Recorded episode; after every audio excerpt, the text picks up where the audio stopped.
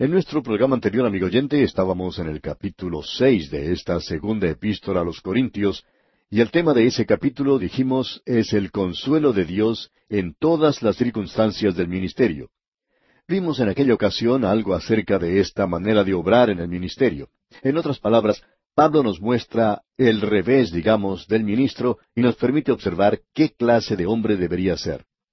Vimos allí veintiocho cosas que caracterizaban al ministro. Las primeras diez de ellas se referían a lo físico. Las nueve siguientes hablaban sobre lo mental y las nueve últimas se referían a lo espiritual. Y todo esto es muy importante. Ahora, al llegar al versículo once, el corazón de Pablo se derrama, por decirlo así, por aquellos creyentes que estaban en Corinto. Por poco se le parte el corazón en este capítulo y también en el próximo. Veamos pues lo que dice aquí en los versículos once hasta el trece de este capítulo seis de la segunda epístola a los Corintios. Nuestra boca se ha abierto a vosotros, oh Corintios. Nuestro corazón se ha ensanchado. No estáis estrechos en nosotros, pero sí sois estrechos en vuestro propio corazón, pues para corresponder del mismo modo, como a hijos hablo, ensanchaos también vosotros. Lo que él está haciendo aquí es simplemente abriendo su corazón que está lleno de amor y él suscita más interés en el corazón de aquellos que le aman. Pero lo interesante aquí es que aparentemente él también aguijonea el corazón de aquellos que odian a Dios y que odian su palabra y quienes han tratado de hacer daño a los que aman al Señor y que aman las Escrituras. Nos damos cuenta que esto era igual en los principios de la historia de la Iglesia y que también continúa en la actualidad. Si usted toma una posición firme en favor de Dios, usted encontrará que realmente le va a costar algo. No hay ninguna duda en cuanto a eso. Ahora Pablo comienza a hablar sobre algo que es de suma importancia. Sin embargo, ante nosotros tenemos una sección de la Biblia que probablemente ha sido abusada y mal interpretada en gran manera. Hay quienes han interpretado este pasaje de tal forma que han hecho de lo que aquí se dice algo duro, que no tiene ninguna compasión, que no tiene corazón. Sin embargo, lo que Pablo está diciendo aquí está saliendo de un corazón tierno, de un hombre cuyo corazón en realidad se estaba partiendo por aquellos que él quería en Corinto. Y quisiéramos, amigo oyente, que usted se dé cuenta de esto, porque pensamos que es algo de suma importancia. Leamos el versículo catorce de este capítulo seis de la segunda carta a los Corintios, que dice No os unáis en yugo desigual con los incrédulos. Porque ¿qué compañerismo tiene la justicia con la injusticia? ¿Y qué comunión la luz con las tinieblas? Encontramos aquí algo que se abusa bastante hoy. Si uno siquiera pasa cerca de una iglesia de carácter liberal, alguien va a decir que usted ya se ha unido en yugo desigual con los incrédulos. Pero Pablo está hablando aquí de la mundanalidad existente, así como de los pecados de la carne. Hay muchos de esos llamados creyentes separados que son probablemente tan mundanos como el que más. En el Antiguo Testamento y bajo la ley de Moisés, Dios le dio a su pueblo una ley que tenía que ver con la principal actividad que era la agricultura, y le dijo que no tenía que unirse en yugo desigual. Eso es lo que Pablo está diciendo aquí, y él se está refiriendo a esa ley de Moisés, donde Dios dice que ellos no debían unir en yugo a un buey y a un asno. Eso sería unir en yugo a dos animales que no son iguales. Pues bien, un buey es un animal limpio, mientras que el otro es un animal inmundo. Y aquí Dios está hablando a los creyentes, y Él dice que el creyente no debe unirse en yugo con un incrédulo. Ahora, ¿cómo se une la gente en yugo? Bueno, se unen en yugo en cualquier forma de unión eh, real y permanente, tal como una empresa de negocios, eh, una sociedad, un matrimonio o una empresa a largo plazo.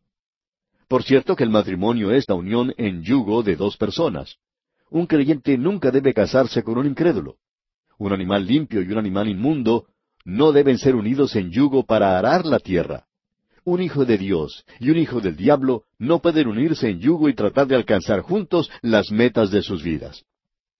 Otro ejemplo de tal relación es la identificación con una institución.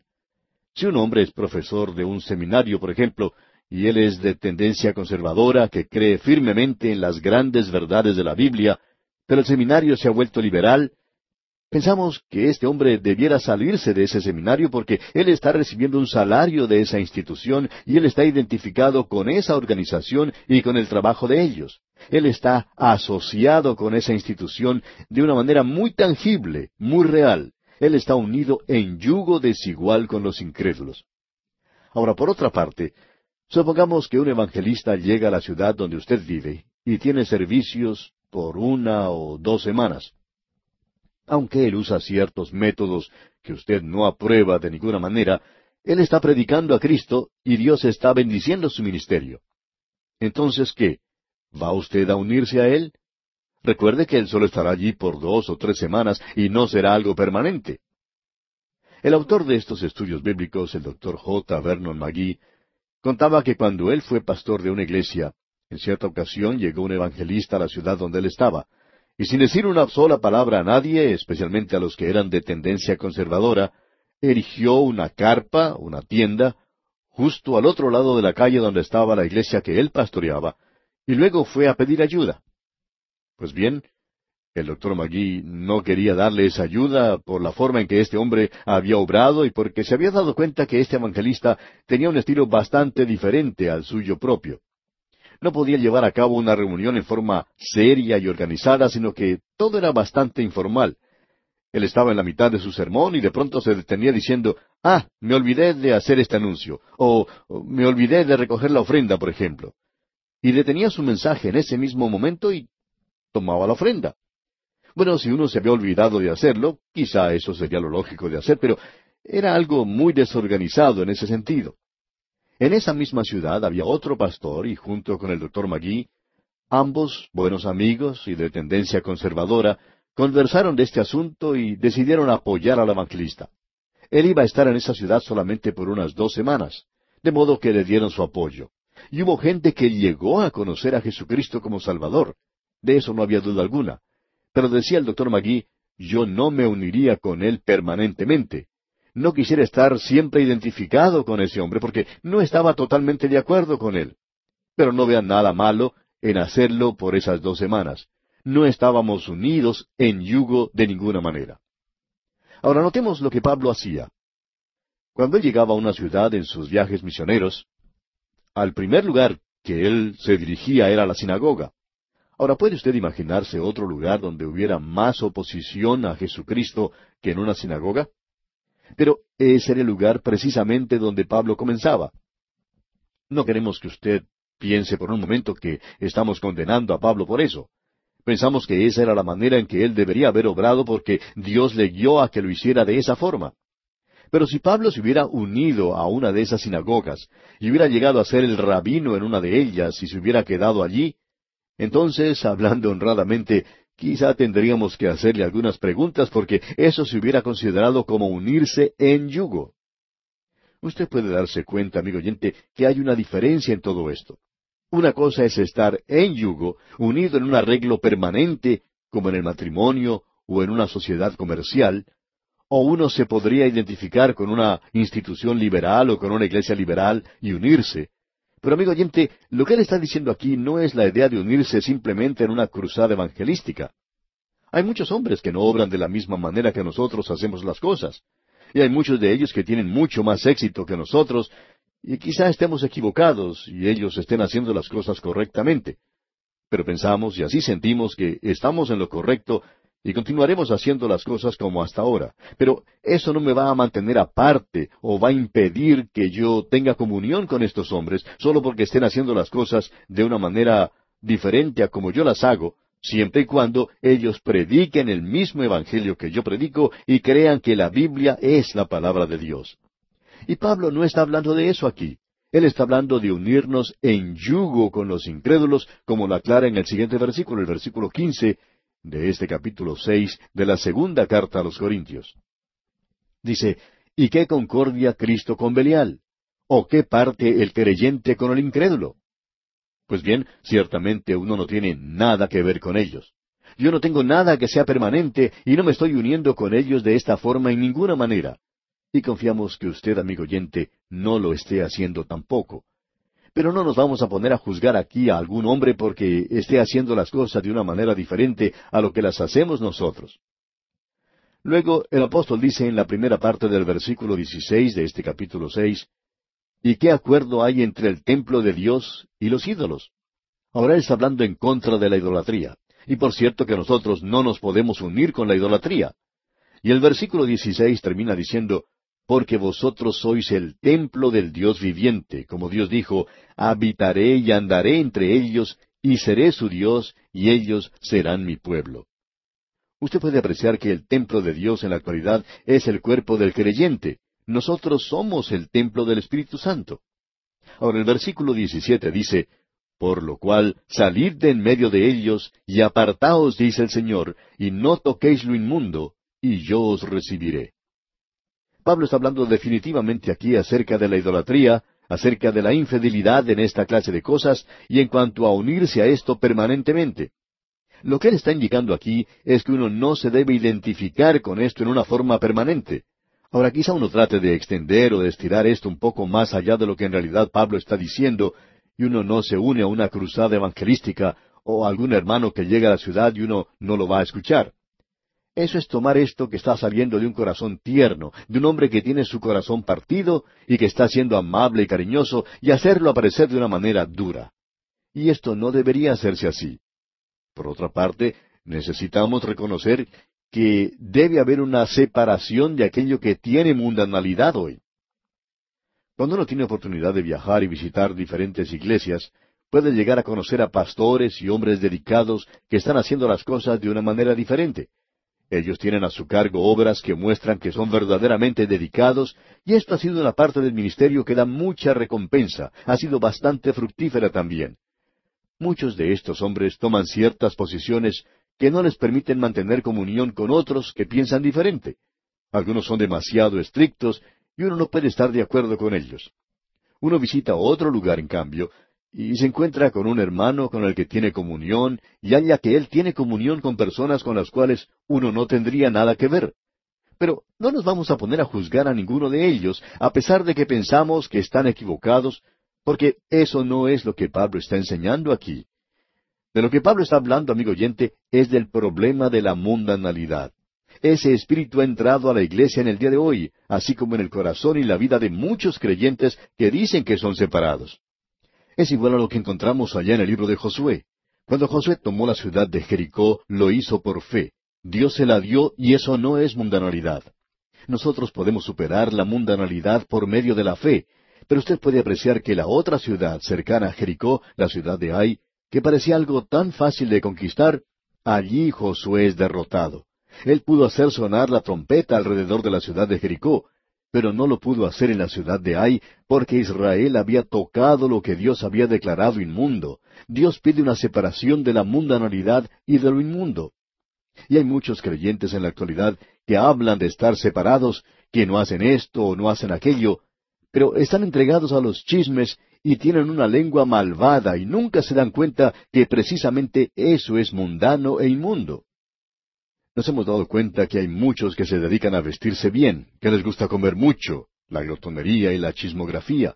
Hay muchas de esas personas a las que les gusta hacer esto, y ellos hacen cosas que realmente nos sorprenden. Pero luego siguen diciendo que son creyentes separados.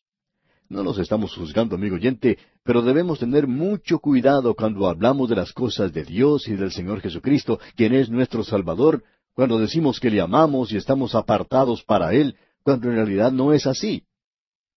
El autor de estos estudios bíblicos, el doctor J. Vernon McGee, cuenta que cuando él hizo su decisión de entrar al ministerio, el vicepresidente del banco donde él trabajaba le llamó a su oficina.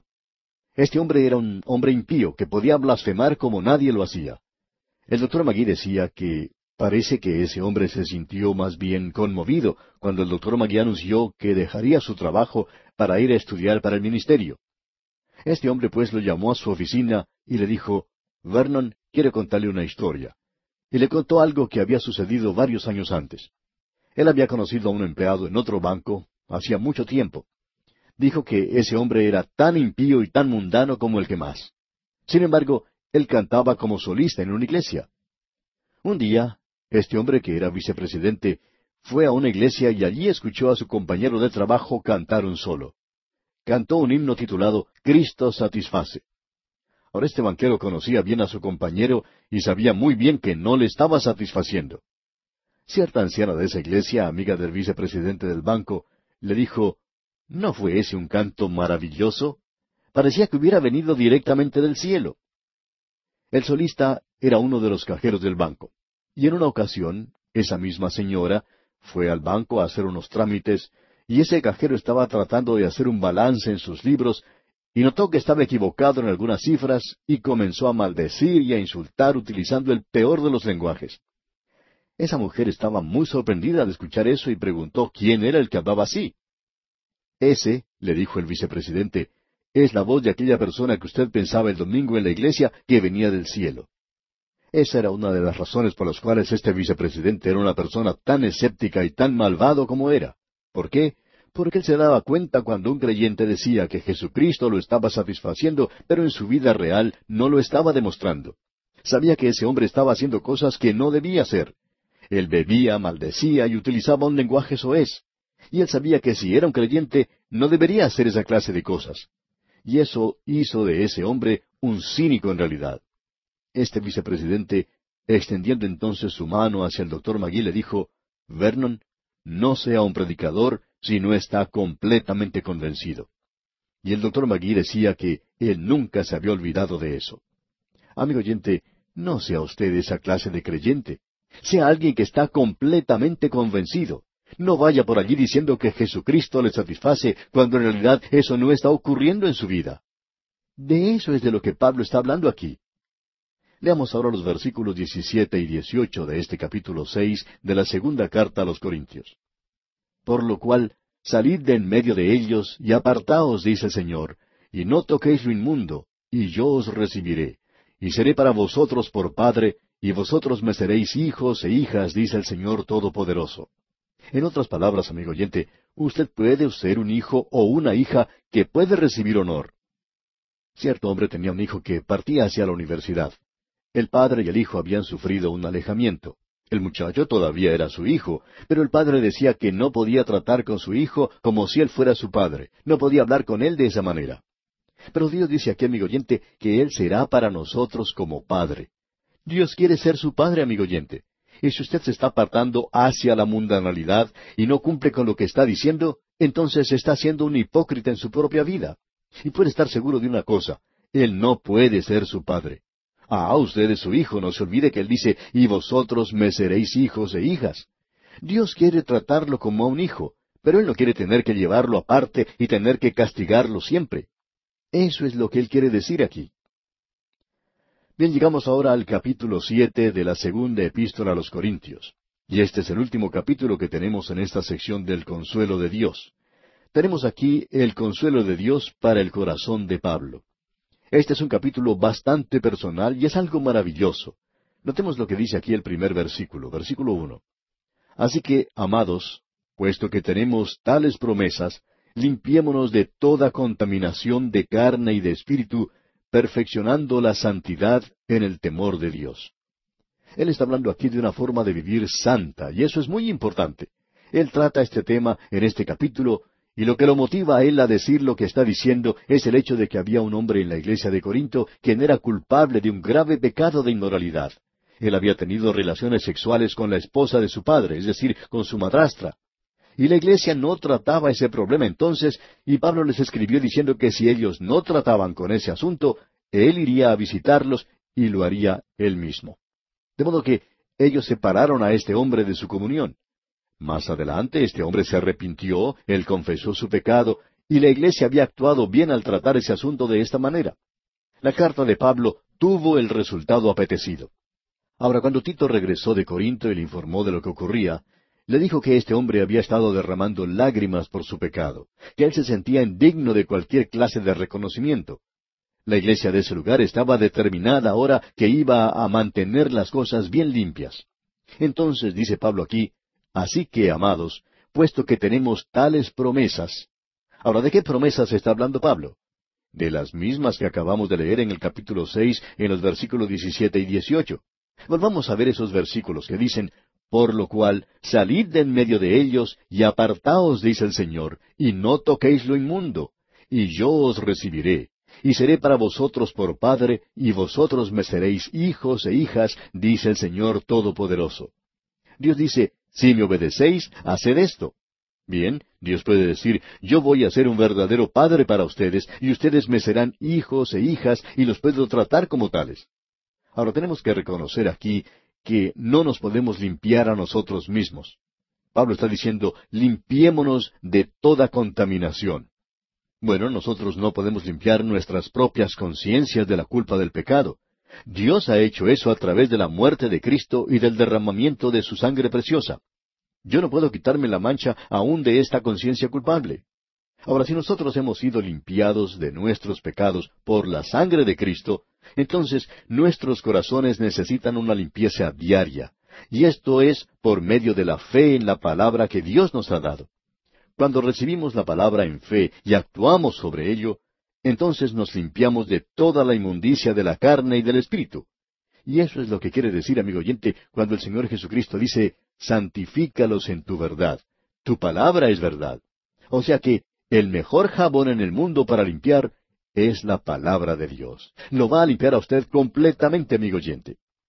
Ahora Pablo está diciendo que debemos limpiarnos de toda contaminación de carne y de espíritu. Hay una diferencia entre la contaminación de la carne y la contaminación del espíritu. Son dos clases de pecado.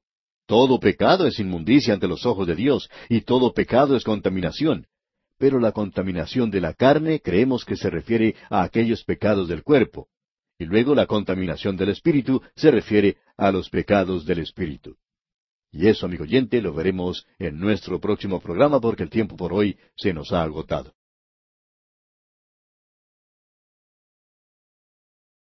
En nuestro estudio de hoy, amigo oyente, llegamos al capítulo siete de esta segunda epístola del apóstol Pablo a los Corintios.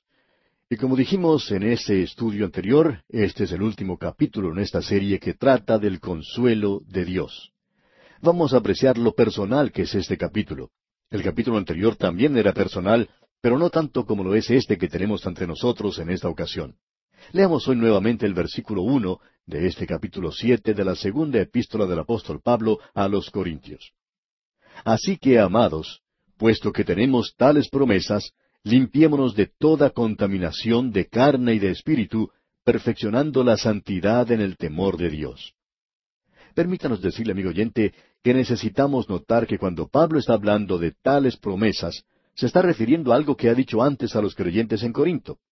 Estas promesas de las cuales él ha estado hablando han sido mencionadas ya en el capítulo seis, en los dos últimos versículos.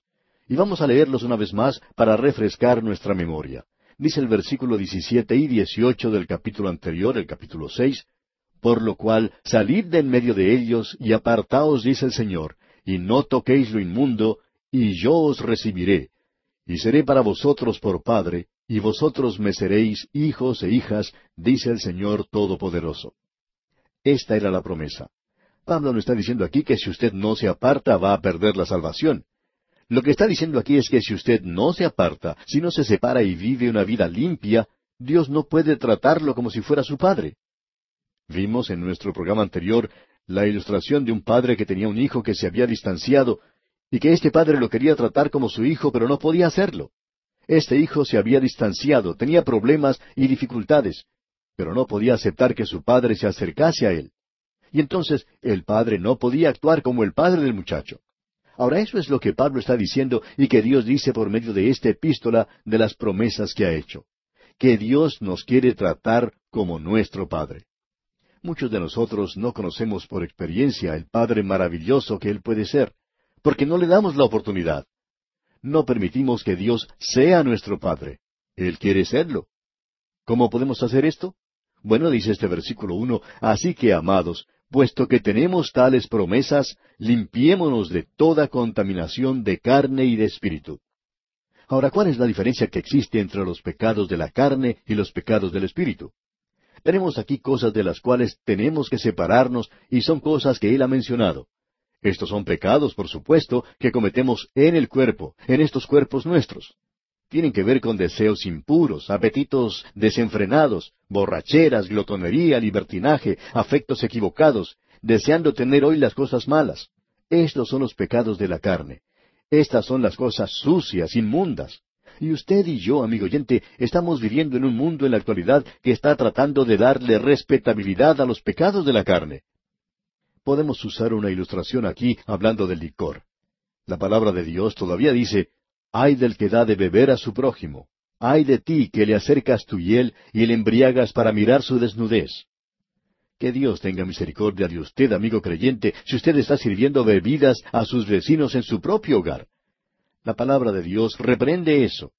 Lo hemos leído allá en Habacuc capítulo dos y versículo quince, y también en el libro de Proverbios capítulo veintitrés versículo treinta y uno, donde dice, No mires al vino cuando rojea, cuando resplandece su color en la copa. En el día de hoy la gente dice que está bien beber alcohol, Podemos escuchar por radio la propaganda que se hace al alcohol, así como también podemos observarlo en la televisión. Algunos dicen que la muestra de la madurez y la sensibilidad de un hombre triunfador es la de aquel que puede beber cócteles. Amigo oyente, ¿qué clase de propaganda es esa? Uno habla del lavado cerebral.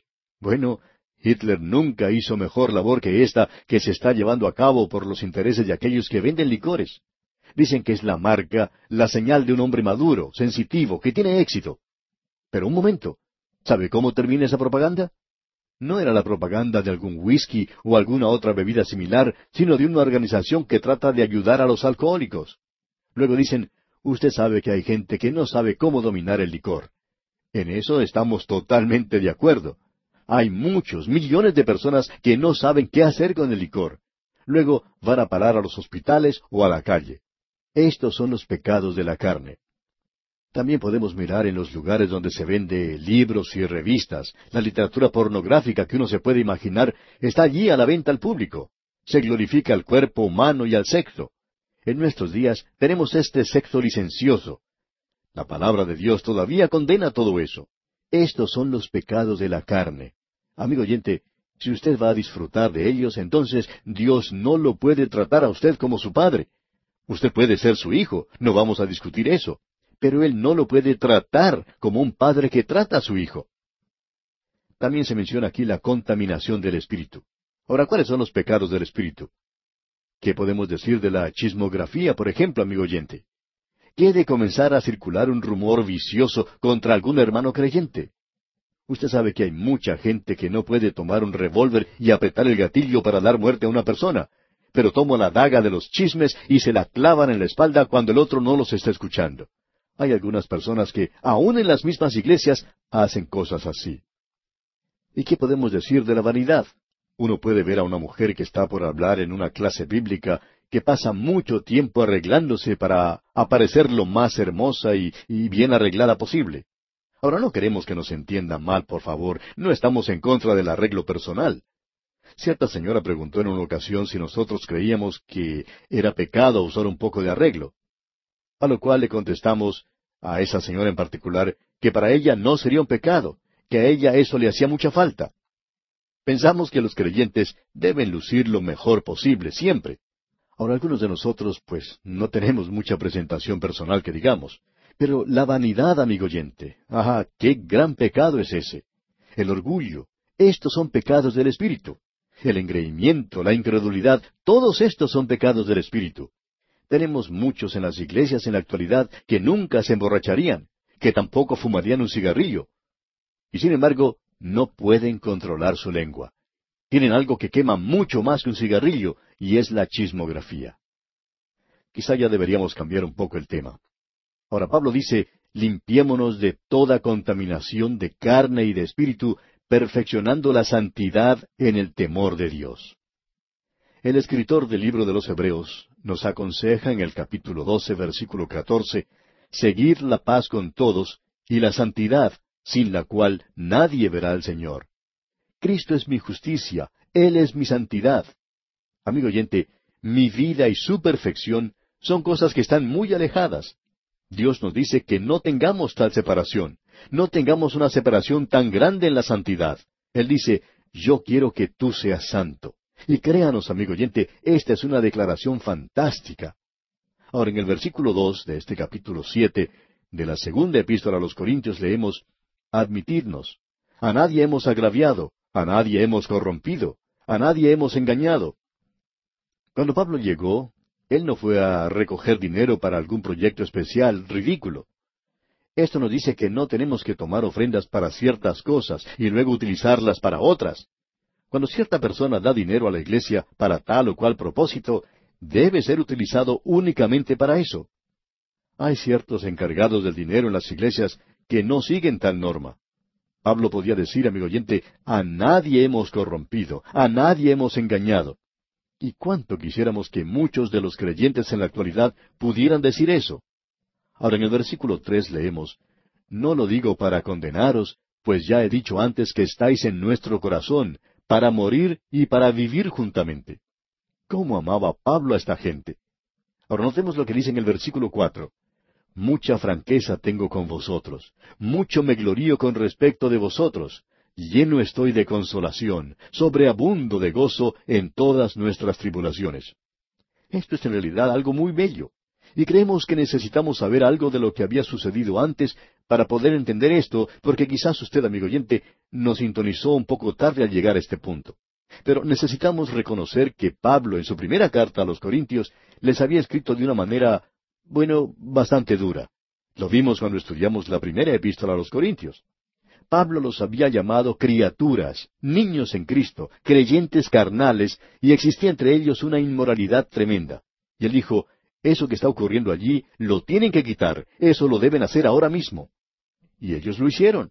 Cuando Tito se reunió con el apóstol Pablo en Filipos, le contó lo que había sucedido, que la iglesia había tratado ese problema y que el hombre se había arrepentido. Luego Pablo les escribió y les dijo, Vosotros más bien debéis perdonarle y consolarle, para que no sea consumido de demasiada tristeza, por lo cual os ruego que confirméis el amor para con él. Pablo piensa en todo lo que les ha dicho en esa carta, y quizá piensa que no debería haber escrito una carta en términos tan duros como lo hizo. Quizá piensa que debería haber ido personalmente. Él medita profundamente en todo esto. Usted recuerda que cuando él se fue de Éfeso a Troas, esperó allí para que regresara Tito, pero éste no lo hizo. Él se está reprendiendo a sí mismo y luego fue a Filipos y allí Tito se reúne con él y le trae un informe desde Corinto. Ahora alguien quizá diga, bueno, yo pensaba que ustedes creían que la escritura era inspirada verbalmente y que Pablo estaba escribiendo bajo la inspiración de Dios en su primera carta a los Corintios. Por supuesto, amigo oyente, que así lo hizo. Es la palabra inspirada de Dios. Yo creo eso con todo mi corazón. Pero entonces usted me pregunta, ¿cómo puede entonces Pablo reprenderse a sí mismo? Bueno, él era humano, pero Dios le había inspirado para que escribiese de esa forma. Y Dios lo está inspirando a que escriba aquí para permitirnos a usted y a mí conocer lo humano que era Pablo. Y luego lo tierno, dulce y amante que es para que usted y yo tratemos de ser como Él es. Amigo oyente, tenemos aquí una gran lección para cada uno de nosotros. Luego él recibe la carta de ellos y dice, lleno estoy de consolación, sobreabundo de gozo en todas nuestras tribulaciones. Quizá hay alguna persona que nos está escuchando en este momento que debiera sentarse a escribir una carta a una persona a quien ofendió de alguna manera hace mucho tiempo. Si esa persona es usted, amigo oyente, escríbale a su amigo o amiga y dígale que lo siente mucho y que quiere que todo sea arreglado ahora. ¿Sabe lo que esto puede hacer? Le va a dar a esa otra persona una gran alegría, la puede llenar de gozo. Y amigo oyente, nosotros necesitamos obrar de esta manera. Pablo está hablando aquí de una manera muy personal. Quizá nosotros deberíamos volver nuestras cabezas y ni siquiera leer esto que es tan personal. No estamos seguros de que Pablo haya pensado en este punto, el que nosotros estaríamos leyendo sus cartas de esta forma. Pero él continúa diciendo aquí en los versículos cinco y seis de este capítulo siete de su segunda epístola a los Corintios, porque de cierto, cuando vinimos a Macedonia, ningún reposo tuvo nuestro cuerpo, sino que en todo fuimos atribulados de fuera, conflictos, de dentro, temores.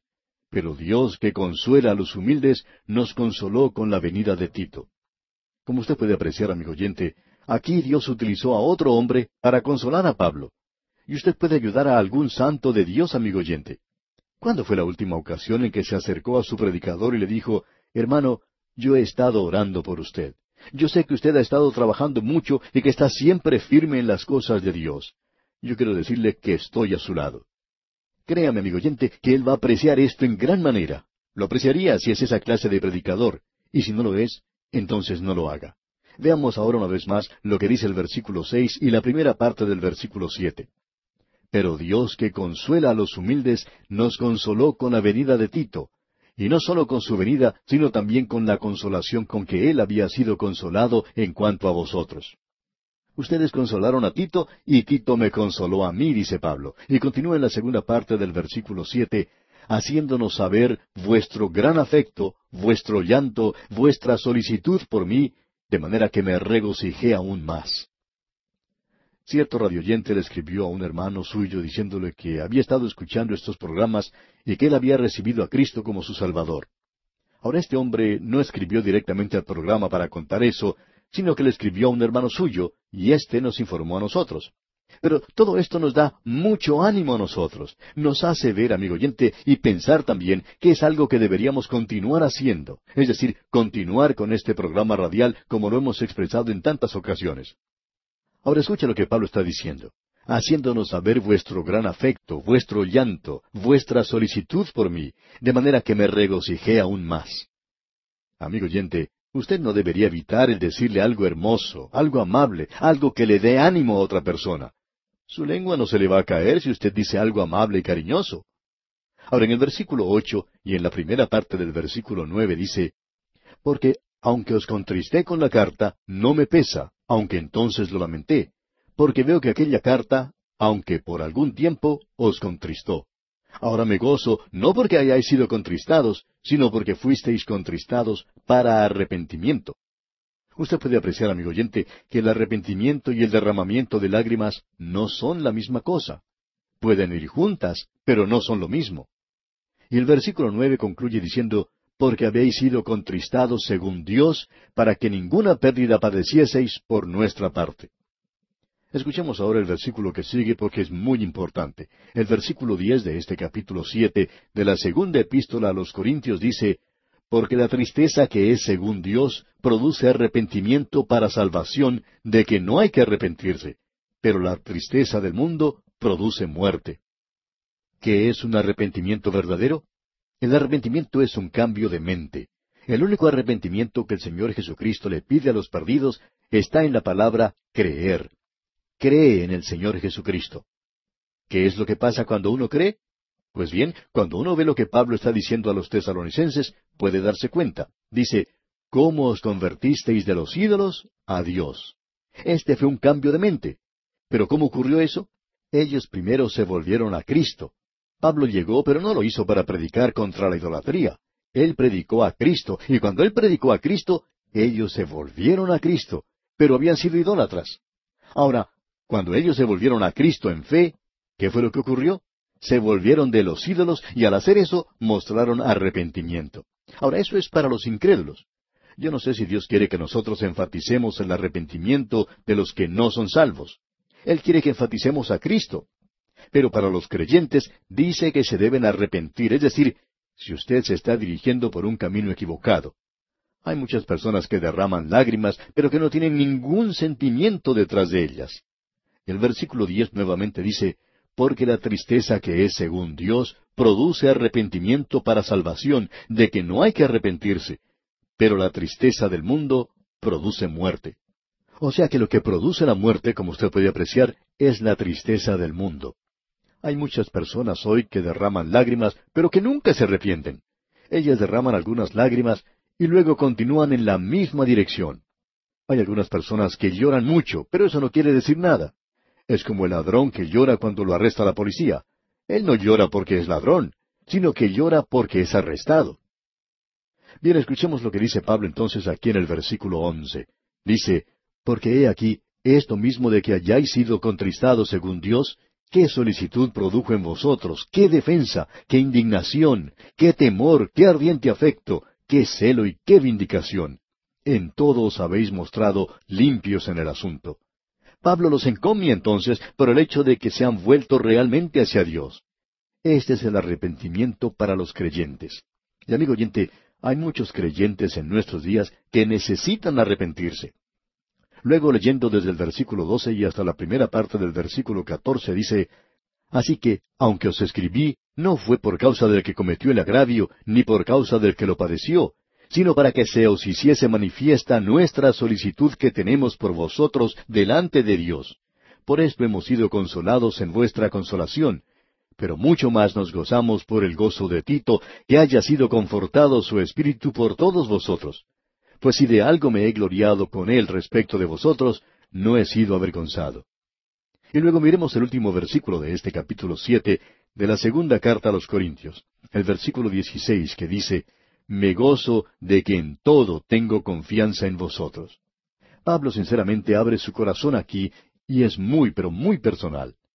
Hemos pues visto en este capítulo el consuelo de Dios al corazón de Pablo. Y de aquí podemos sacar una hermosa lección para nuestras propias vidas en este día en que vivimos. Y vamos a detenernos aquí por hoy, amigo oyente, porque nuestro tiempo ha tocado ya a su fin. Continuaremos nuestro estudio de esta segunda epístola a los Corintios, Dios mediante, en nuestro próximo programa.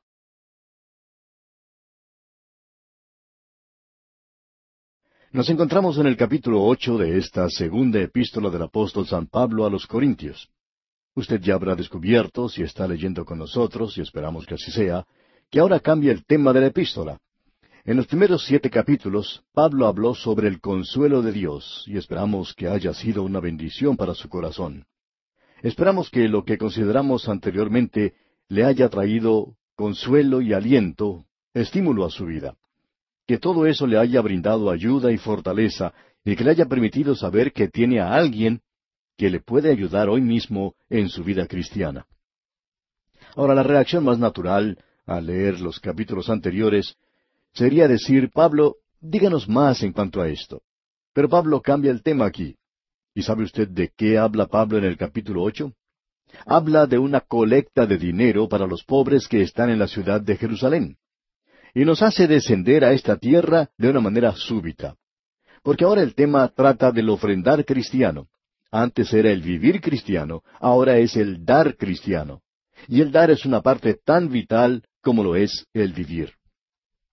En esta sección probablemente digamos algunas cosas que son un poco diferentes, quizá un poco revolucionarias para usted. Pero antes que usted lo descarte, esperamos que se agarre firmemente de esto. Ahora, en los primeros seis versículos de este capítulo ocho, el apóstol Pablo nos da un ejemplo de lo que es el ofrendar cristiano. Luego, en los versículos siete hasta el quince, él nos da una exhortación para dar cristianamente. Y luego él da una explicación del dar cristiano y continúa con ese tema hasta el versículo cinco del capítulo nueve. Y entonces finaliza esta sección con un mensaje de estímulo para el ofrendar cristiano que se encuentra en los versículos seis al quince de ese capítulo nueve. De modo que tenemos aquí en esta sección algo realmente maravilloso, y lo podremos ver claramente al entrar a estudiar este tema. Ahora, la experiencia nos enseña que no es necesario presentar muchos mensajes sobre el ofrendar cristiano. A veces, sin insistir en este tema, lo que el pueblo de Dios da en las iglesias se puede multiplicar, se puede duplicar o triplicar varias veces en un período de diez o veinte años. Creemos que eso es lo que se debe hacer en nuestros días en lugar de tratar de promover algo. Por esa razón no nos gustan esos métodos de alta presión que se utilizan hoy, especialmente por medio de la radio, donde la tarea principal es alcanzar a la gente en general y donde hay muchos que son incrédulos. Ellos deberían estar escuchando la predicación de la palabra de Dios.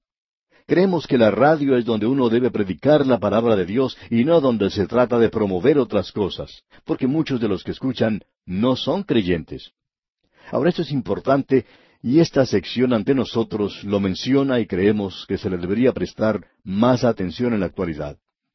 Aquí en los capítulos ocho y nueve de esta segunda epístola a los Corintios, encontramos la sección más larga y completa que trata con la forma de dar, de ofrendar, por parte de los creyentes que tenemos en las Escrituras.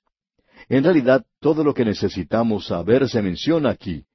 No hay reglas o leyes, pero sí hay ciertos principios muy claros para el ofrendar. Quizás esto le llame la atención, amigo oyente, y, y sea algo diferente para usted. Alguien quizá diga, bueno, yo pensaba que había que dar el diezmo. Pero eso no es así. No estamos de acuerdo con los que dicen eso. Esa no es la regla para este tiempo actual. Quizá pueda ser un principio que usted quisiera seguir, pero no es una regla para nadie. Ahora, la palabra que se destaca en esta sección es la palabra gracia. Ahora, si usted ha leído el capítulo ocho, habrá notado que esta palabra gracia ocurre como cuatro o cinco veces y que en el capítulo nueve aparece dos o tres veces más. Así que es mencionada varias veces en estos dos capítulos. Y Pablo habla acerca de la gracia y la gracia de dar, y por tanto llega a ser algo muy importante. Vamos a mirar algunos de estos pasajes donde es mencionada. En el primer versículo de este capítulo ocho de la segunda epístola a los Corintios leemos Asimismo, hermanos, os hacemos saber la gracia de Dios que se ha dado a las iglesias de Macedonia. Aquí Pablo la llama la gracia de Dios, es decir, algo que se le ha dado a la iglesia. También en el versículo cuatro se menciona, y dice este versículo cuatro, pidiéndonos con muchos ruegos que les concediésemos el privilegio de participar en este servicio para los santos. Aquí la palabra en sí no se menciona directamente. Se indica que los creyentes de Macedonia pidieron que se les concediese el privilegio de participar. El don que recibieron era el de la gracia. Luego sigue diciendo participar en este servicio para los santos. Y esa es otra palabra maravillosa que Pablo usa y que tiene un gran significado para nosotros. Se nos dice otra vez que Él está hablando a los creyentes de Corinto. Les está contando de la gracia que se le había dado a la iglesia de Macedonia y esperaba que los de Corinto tuvieran la misma gracia. Quisiéramos ahora hablar por unos momentos sobre esta palabra gracia. Observemos esto porque es una sección muy importante. Decimos hoy, o sea, los teólogos dicen que es el don inmerecido de parte de Dios, y estamos de acuerdo con eso. Pero eso no describe esta palabra en su totalidad. Es posible que esto le haga perder a uno el gran significado que tiene. En el griego clásico uno encuentra que la palabra griega caras quiere decir una gracia exterior como eh, la belleza, la hermosura, lo que se conoce como gracia en una persona, amabilidad, buena voluntad, gratitud, delicia, placer. Uno encuentra que hay tres gracias, buena, bella y noble. Los griegos tenían una mente misionera y ellos querían compartir esto con los demás. Por lo tanto, el Espíritu Santo buscó y encontró esta palabra y le dio una nueva brillantez, una nueva gloria, y los escritores cristianos la adoptaron. Pablo la usa una y otra vez. Escuche esto por un momento, ya que pensamos que es de suma importancia, repetimos. La gracia de Dios es la pasión que Dios tiene por compartir toda su bondad con los demás. Usted puede apreciar que la gracia quiere decir que Dios desea darle a usted las cosas buenas, toda su bondad. Él quiere hacerle a usted una persona hermosa, noble, y quiere que de usted salga una similitud a su Hijo. Por tanto, es por medio de la gracia que lo logramos. Pablo dice, por gracia sois salvos por medio de la fe, y esto no de vosotros, pues es don de Dios, no por obras para que nadie se gloríe. Usted bien sabe que somos pecadores perdidos. No tenemos nada que ofrecerle a Dios por esto. Así que Él lo hizo por gracia. Él tenía esta pasión para querer salvarnos. Pero no lo podía hacer de una manera arbitraria. Él nos amaba, pero no podía arbitrariamente hacerlo. De modo que Él tuvo que proveer un medio, y así envió a su Hijo Jesucristo a morir. Y ahora que su Hijo ha muerto por nosotros, se nos dice que Dios de tal manera amó al mundo que ha dado a su Hijo unigénito. Dios está en esta empresa de dar y no de recibir, y creemos que eso lo debemos dejar bien en claro. Muchas veces damos la impresión de que Dios es pobre y que necesita nuestra ayuda. Bueno, amigo oyente, Él no la necesita. Dios no es pobre. Él le dijo a su pueblo, Mía es toda la bestia del bosque y los millares de animales en los collados. También dijo que el oro y la plata le pertenecían. Si yo tuviera hambre, no te lo diría a ti, porque mío es el mundo y su plenitud. Eso es lo que Dios dice. Dios no tiene hambre, Dios no tiene necesidad de nada. Algunos de sus obreros sí tienen necesidad de algo y de muchas cosas. La obra radial, por ejemplo, tiene necesidad. Nuestro ministerio radial necesita su apoyo. Pero debemos tener mucho cuidado hoy. Y usted tiene que dar como una gracia de Dios porque usted cree en la radio, porque este ministerio le ha ayudado a usted o porque usted cree que es lo que despierta un gran interés en usted mismo. No tiene que dar de una manera obligada. Y Pablo deja eso bien en claro. Él dice que uno no debe dar nunca de esa manera. Y ya volveremos a esto más adelante. La iglesia primitiva consideraba el dar como una gracia, era una pasión, un deseo abrumador de compartir las cosas de Dios con los demás. Ahora queremos que usted note aquí que había una situación local, particular, y que debemos reconocer eso. En otras palabras, la iglesia de Jerusalén había sido la primera en compartir el Evangelio. El Evangelio había comenzado allí en esa ciudad. Me seréis testigos, dijo el Señor, comenzando en Jerusalén. Los apóstoles amaban la ciudad de Jerusalén y querían quedarse allí, pero luego la persecución los obligó a salir de ese lugar y fueron esparcidos por todas partes. Dice, en toda Judea, en Samaria y hasta lo último de la tierra. Ahora la iglesia de Jerusalén fue debilitada a causa de esta persecución. En realidad había mucha hambre en ese tiempo y había muchos que estaban en la pobreza. Durante el transcurso de su tercer viaje misionero, Pablo estaba recolectando fondos para ayudar a los creyentes en Jerusalén. Eso era algo revolucionario. Aquí tenemos a las iglesias en el campo misionero enviando una ofrenda a la iglesia madre, por así decirlo, o la iglesia que lo había comenzado todo. En el día de hoy, enviamos a los misioneros y los apoyamos en el campo misionero. Pero en aquel día el campo misionero estaba apoyando, estaba ayudando a la iglesia de donde habían salido los misioneros. Pablo no podía ir a Corinto todavía y por eso envía sus instrucciones de cómo debían ellos ofrendar. Él pensaba ir a Corinto y por tanto él dijo que no quería que se hiciera una promoción de esto cuando él llegara allí. Esto es un poco diferente a lo que se acostumbra hacer en algunos lugares en nuestros días. Cuando invitamos a algún predicador a que nos visite, le decimos, venga, hagamos unas reuniones y mientras usted está allí, pues vamos a recoger una ofrenda de amor para usted. Así me sucede a mí, por ejemplo, cuando soy invitado a alguna iglesia para predicar. Lo interesante aquí es que el apóstol Pablo está diciendo que no quería que ellos tomaran el tiempo para hacer eso cuando él los visitara. No quería gastar su tiempo hablando de dinero. Lo que quería hacer era predicar la palabra de Dios y lo otro debería hacerse de antemano. Y si la iglesia de hoy, amigo oyente, fuera esa clase de iglesia, entonces las ofrendas se tomarían mucho tiempo antes de que un evangelista o algún otro predicador los llegara a visitar. Pero nosotros tenemos que poner énfasis en eso, y es porque hemos llegado a tal situación. Ahora hay ciertos principios derivados de esta situación local que le da cierto matiz a lo que está sucediendo y a lo que Pablo dijo. Ahora, la situación local hace mucho tiempo que ha desaparecido, pero los principios permanecen. Y pensamos que son tan claros y tan nítidos como si Pablo los hubiera dado en nuestros días. Pablo cita en primer lugar a los creyentes en Macedonia como ejemplo en el ofrendar cristiano. Se refiere a la iglesia de Filipos. Aquí uno encuentra los motivos y los métodos. Esperamos que usted los llegue a conocer. Pablo dice que la gracia de Dios, es decir, esto de dar, fue una gracia que le fue otorgada a las iglesias de Macedonia. Y en el versículo dos de este capítulo ocho de la segunda epístola a los Corintios dice que en gran prueba de tribulación, la abundancia de su gozo y su profunda pobreza abundaron en riquezas de su generosidad. Esta es una declaración tremenda. Ellos dieron de su pobreza, no de sus riquezas ni de lo que les sobraba. Nosotros realmente no sabemos nada de eso en nuestros días. Y continuamos en el versículo tres, pues doy testimonio de que con agrado han dado conforme a sus fuerzas y aún más allá de sus fuerzas. En primer lugar, ellos se habían comprometido con Dios. Escuchemos lo que dice aquí el versículo cuatro. Pidiéndonos con muchos ruegos que les concediésemos el privilegio de participar en este servicio para los santos. El don que ellos recibieron era de gracia. Dios les había dado la gracia de dar. Y lo que ellos estaban dando era una gracia, era una participación. Eso quiere decir compartir las cosas de Cristo. Ni usted ni yo, amigo oyente, podemos imaginar el amor que ellos tenían los unos por los otros. Nosotros hablamos hoy de la acción social de la Iglesia y debemos confesar que la Iglesia fundamental ha perdido esto de vista.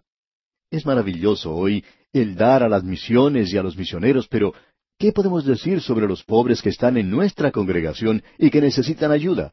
Y muchos de ellos no quieren que se conozcan sus necesidades porque saben que si eso ocurre, entonces la gente va a hablar de ellos. Y no aceptan la ayuda porque piensan que es una desgracia hacerlo. Y tenemos que decir que hay personas que son muy susceptibles y que piensan que algunos de los que forman el comité de ayuda, el comité financiero, podrían hablar y que luego se enterarían sus esposas y por ende toda la iglesia. Podemos apreciar que hemos perdido esta maravillosa gracia de dar. Esta gente de Macedonia, en cambio, lo pudo hacer. ¿Y qué fue lo que ellos hicieron? Es algo diferente. Leamos el versículo cinco de este capítulo ocho. Y como no lo esperábamos, sino que asimismo se dieron primeramente al Señor y luego a nosotros por la voluntad de Dios. Pablo está diciendo aquí que esto era algo que ellos no habían esperado. Dice, no como lo esperábamos, sino que asimismo se dieron primeramente al Señor y luego a nosotros por la voluntad de Dios. O sea que ellos se entregaron completamente al Señor y también se entregaron aparentemente a la obra local de Cristo, y estaban verdaderamente dedicados a eso. En realidad ellos estaban comprometidos de una manera total. Usted recuerda ya en el capítulo quince de la primera carta del apóstol Pablo a los Corintios, el apóstol habla de la resurrección y del cielo, y que ellos casi le dicen a Pablo que continuara hablando de ese hermoso tema. Pero Pablo les dice algo que los sacude completamente. Allá en la primera carta a los Corintios, capítulo 16, versículo uno, él dice, En cuanto a la ofrenda para los santos, haced vosotros también de la manera que ordené en las iglesias de Galacia. Pablo dice, yo les quiero hablar ahora de algo que es bien práctico. Y les dice que deben dar sin quejarse. Deben dar de la abundancia de su corazón y de su profunda pobreza. ¡Qué cuadro magnífico es este, amigo oyente! Dios ama al dador alegre y usted puede ver cómo obra aquí.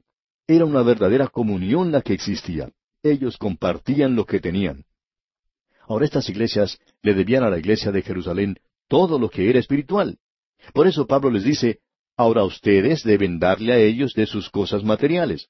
Y eso es lo que Pablo quiere decir cuando escribe allá a los Gálatas capítulo seis, versículo seis, una sección tan práctica que dice, El que es enseñado en la palabra, haga partícipe de toda cosa buena al que lo instruye. En otras palabras, eso quiere decir páguele al predicador. Eso es lo que indica aquí. Quiere decir, amigo oyente, que usted debe poner su dinero en el lugar donde está recibiendo sus bendiciones. Ahora debemos reconocer también que tenemos que dar gozosamente. Dice Pablo, que en grande prueba de tribulación, la abundancia de su gozo y su profunda pobreza abundaron en riquezas de su generosidad. Así es como debemos dar. Usted recuerda cómo el Señor Jesucristo observaba a la gente que estaba poniendo su dinero en la ofrenda en el templo. Y creemos que todavía hace eso. El hombre rico llegó y dio una ofrenda muy generosa. Pero luego llegó esa pobre viuda y el Señor dice de su ofrenda, ella ha dado mucho más que todos los demás. Ahora, si usted compara lo que ella dio con las riquezas del templo, sus pocas monedas no llegaban a ser nada con todo lo que allí existía.